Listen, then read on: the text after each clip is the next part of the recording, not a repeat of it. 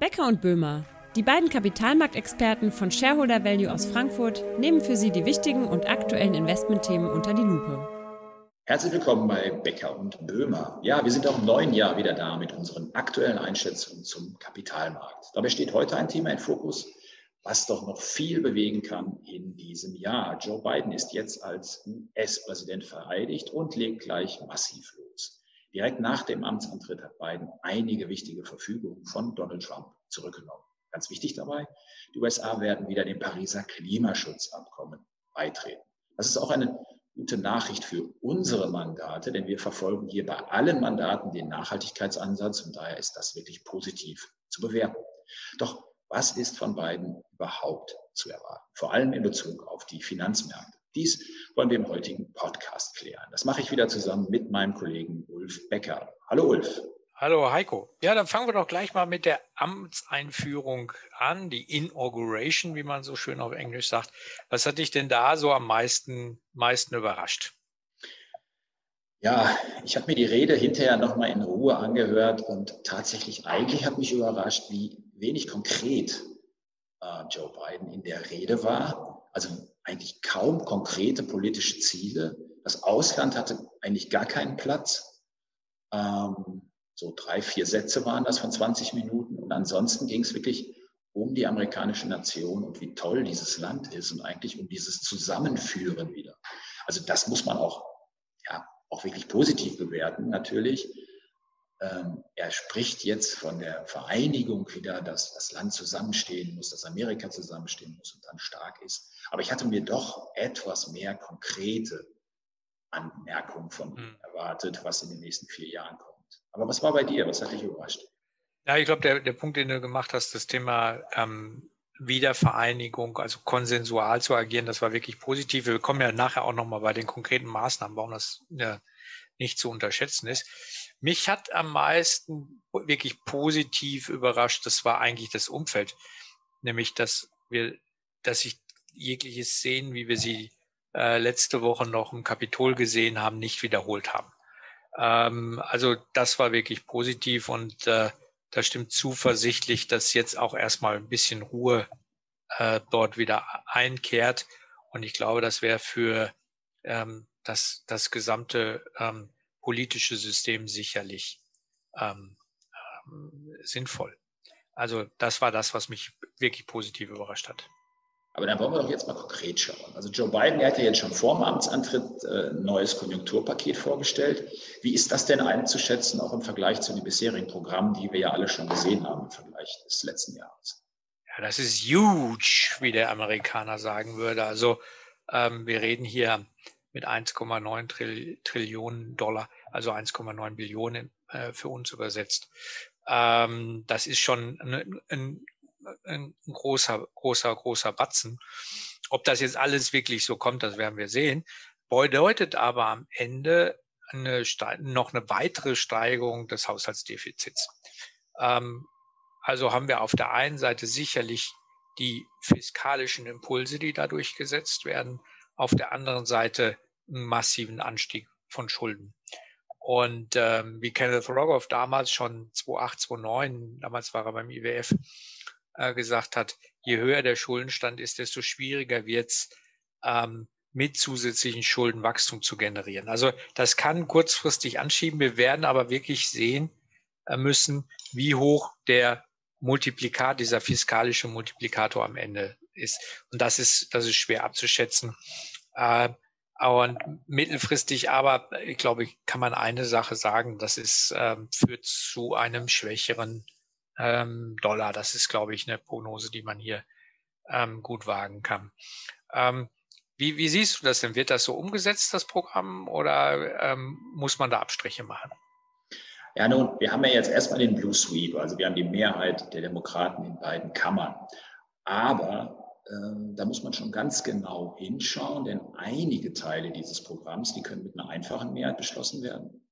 Und auch diese einfache Mehrheit ist ja gar nicht so einfach. Also nochmal kurz erklärt, wir haben im Senat eine Situation von 50 zu 50 Stimmen und allein die Vorsitzende Kamala Harris als Vizepräsidentin wird dann bei solchen Entscheidungen den Ausschlag geben. Also müssen auch immer alle Demokraten an Bord sein, damit das funktioniert. Mhm. Aber wenn das funktioniert, dann sind Teile dieses Programms auf jeden Fall möglich. Aber bei anderen Teilen, das sind dann wieder andere Gesetzesvorlagen, da sind 60 Stimmen Mehrheit im Senat notwendig. Und da, ja, da muss Joe Biden eben auch bei den Republikanern äh, für Stimmen werben.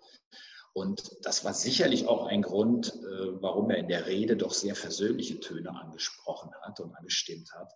Denn es geht jetzt erstmal darum, Kompromisse zu schmieden. Und das ist natürlich was, was in den letzten Jahren in den USA echt deutlich zu kurz gekommen ist. Also eins zu eins wird es wohl nicht umgesetzt werden, um die Frage konkret zu beantworten. Ich denke, da wird es schon einige Abstriche bei den Programmpunkten geben. Mhm.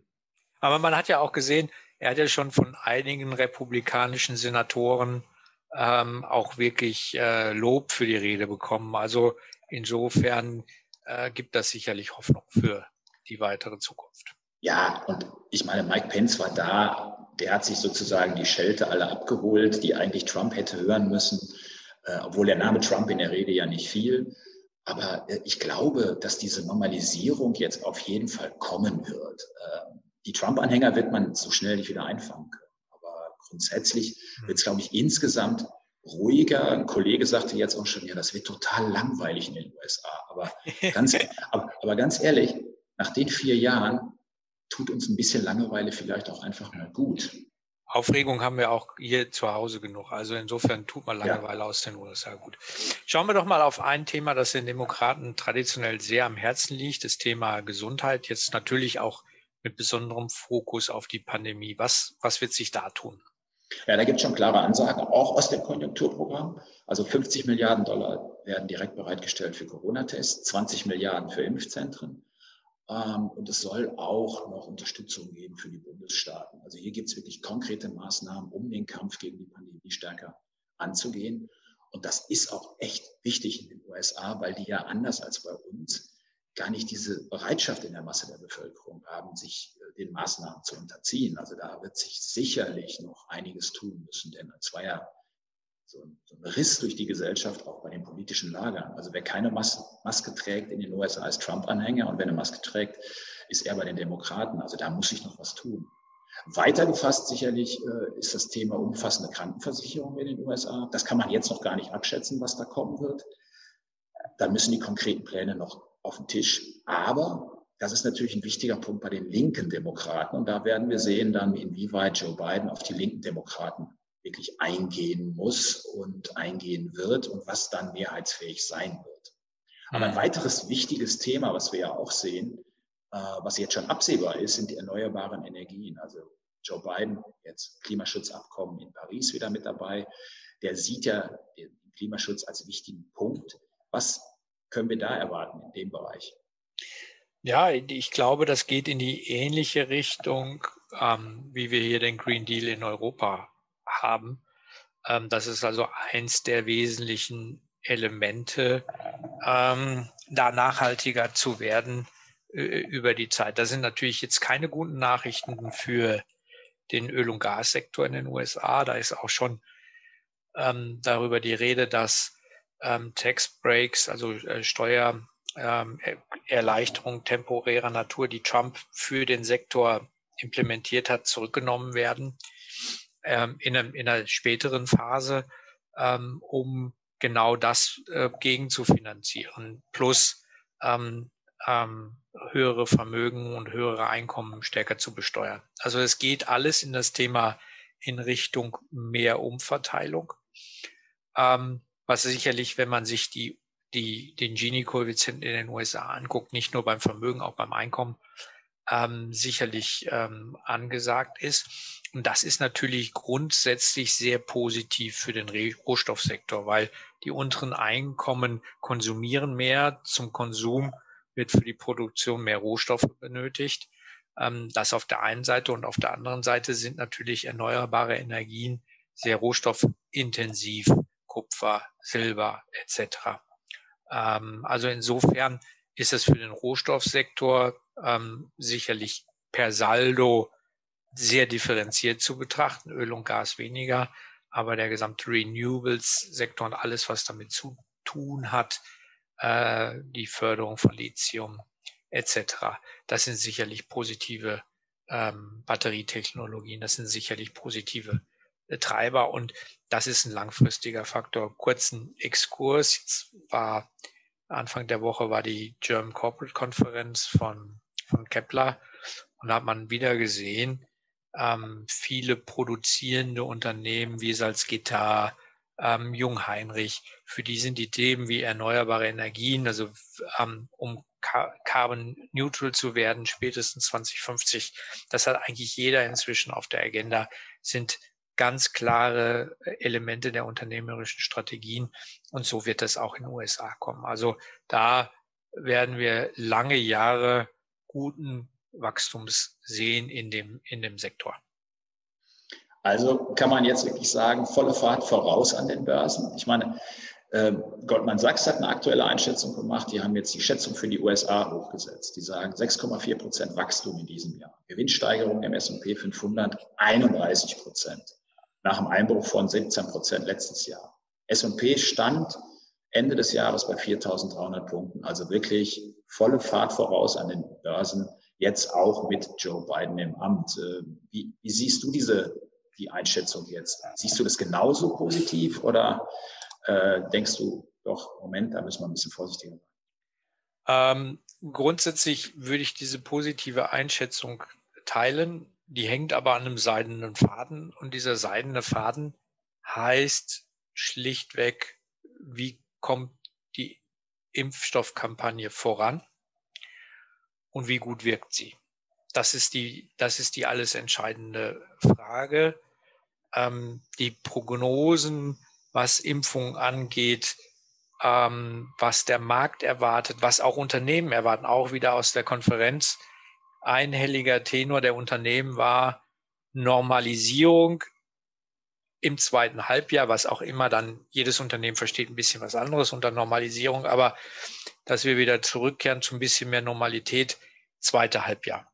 Und wenn ich dann jetzt heute beispielsweise lese, dass in NRW die Impfungen gestoppt werden, dann muss man da sagen, oh, das ist noch ein gehöriger Weg, Strecke, der uns da, der da vor uns liegt. Wir sind halt nun mal nicht alle Israel. Das muss man einfach sagen. Und ohne diese Erholung wird dieses Nachholpotenzial sich dieses Jahr nicht entfalten können. Und das braucht man. Also, dass die Leute ähm, wieder reisen und auch mal eine teurere Reise nehmen. Also viele Sachen sind zwar eine Hotelübernachtung per se ist jetzt nicht wieder nachholbar, aber man könnte doch durchaus ein bisschen, bisschen teurer, ein bisschen weiter reisen und so weiter und so fort. Aber das wird alles nur dann funktionieren, wenn die Impfung gilt. Das ist aber nicht nur ein Thema für die USA. Ja, du hast ja gerade das Beispiel USA gesprochen. Ich glaube, man muss das in breiteren Kontext setzen. Das gilt eigentlich ähm, für, für, die, für die ganze, ganze Welt. Ähm, ähm, was uns speziell in Deutschland letztes Jahr geholfen hat, dass China sich so stark erholt hat. Ähm, das war natürlich für uns sehr industrielastig, sehr exportlastig ähm, ein, ein, ein Segen. Aber wir brauchen das Ganze jetzt dieses Jahr für diese Erholung die Goldman ja nicht nur für die USA macht, du hast jetzt die Zahlen für USA genannt, sondern sie sagen auch, das ist ein globales Thema. Ähm, sie sind auch global sehr positiv mit einem Weltwirtschaftswachstum von über fünf Prozent, das sie sehen. Also da glaube ich, ähm, da muss auch der Teil wirklich, ähm, wie sagt man so schön, fluppen, sonst wird das, sonst wird das äh, nix.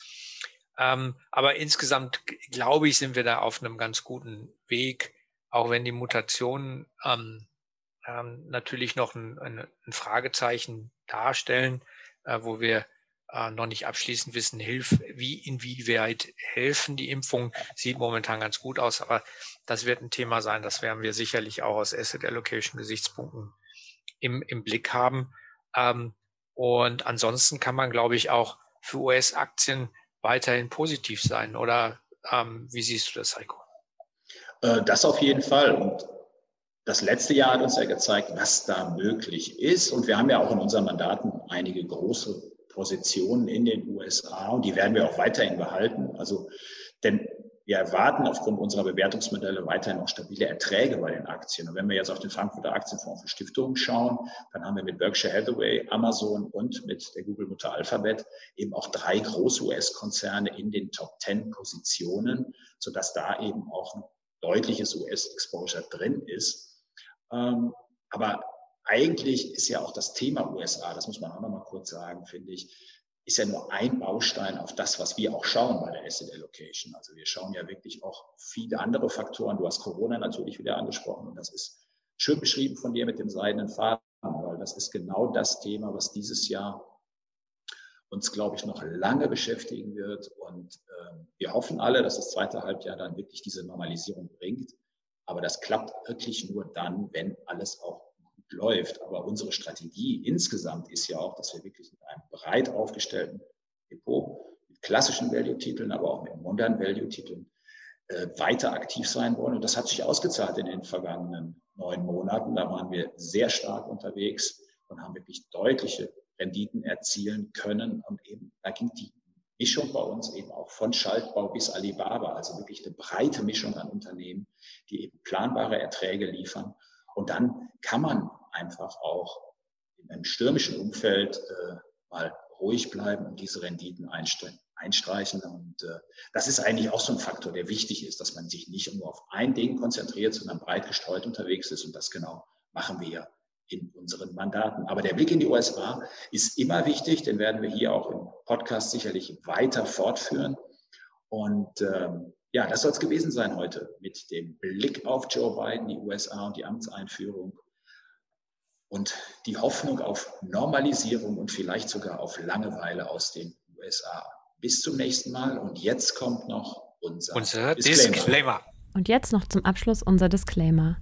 Diese Publikation dient unter anderem als Werbemitteilung. Sie richtet sich ausschließlich an Personen mit Wohnsitz bzw. Sitz in Deutschland. Der Inhalt dieses Podcasts stellt keine Anlageberatung oder sonstige Empfehlungen zum Kauf, Verkauf oder Halten von Finanzinstrumenten dar – und ersetzt keine individuelle Anlageberatung. Die enthaltenen Informationen und Meinungen wurden mit großer Sorgfalt erstellt, die tatsächlichen Entwicklungen können aber erheblich hiervon abweichen. Angaben zu historischen Wertentwicklungen sind kein Indikator für zukünftige Wertentwicklungen. Weitergehende Informationen zu den von Shareholder Value Management AG betreuten Mandaten finden Sie unter www.shareholdervalue.de. Die in diesem Podcast enthaltenen Inhalte dürfen nicht ohne vorherige schriftliche Zustimmung der Shareholder Value Management AG vervielfältigt oder verwendet werden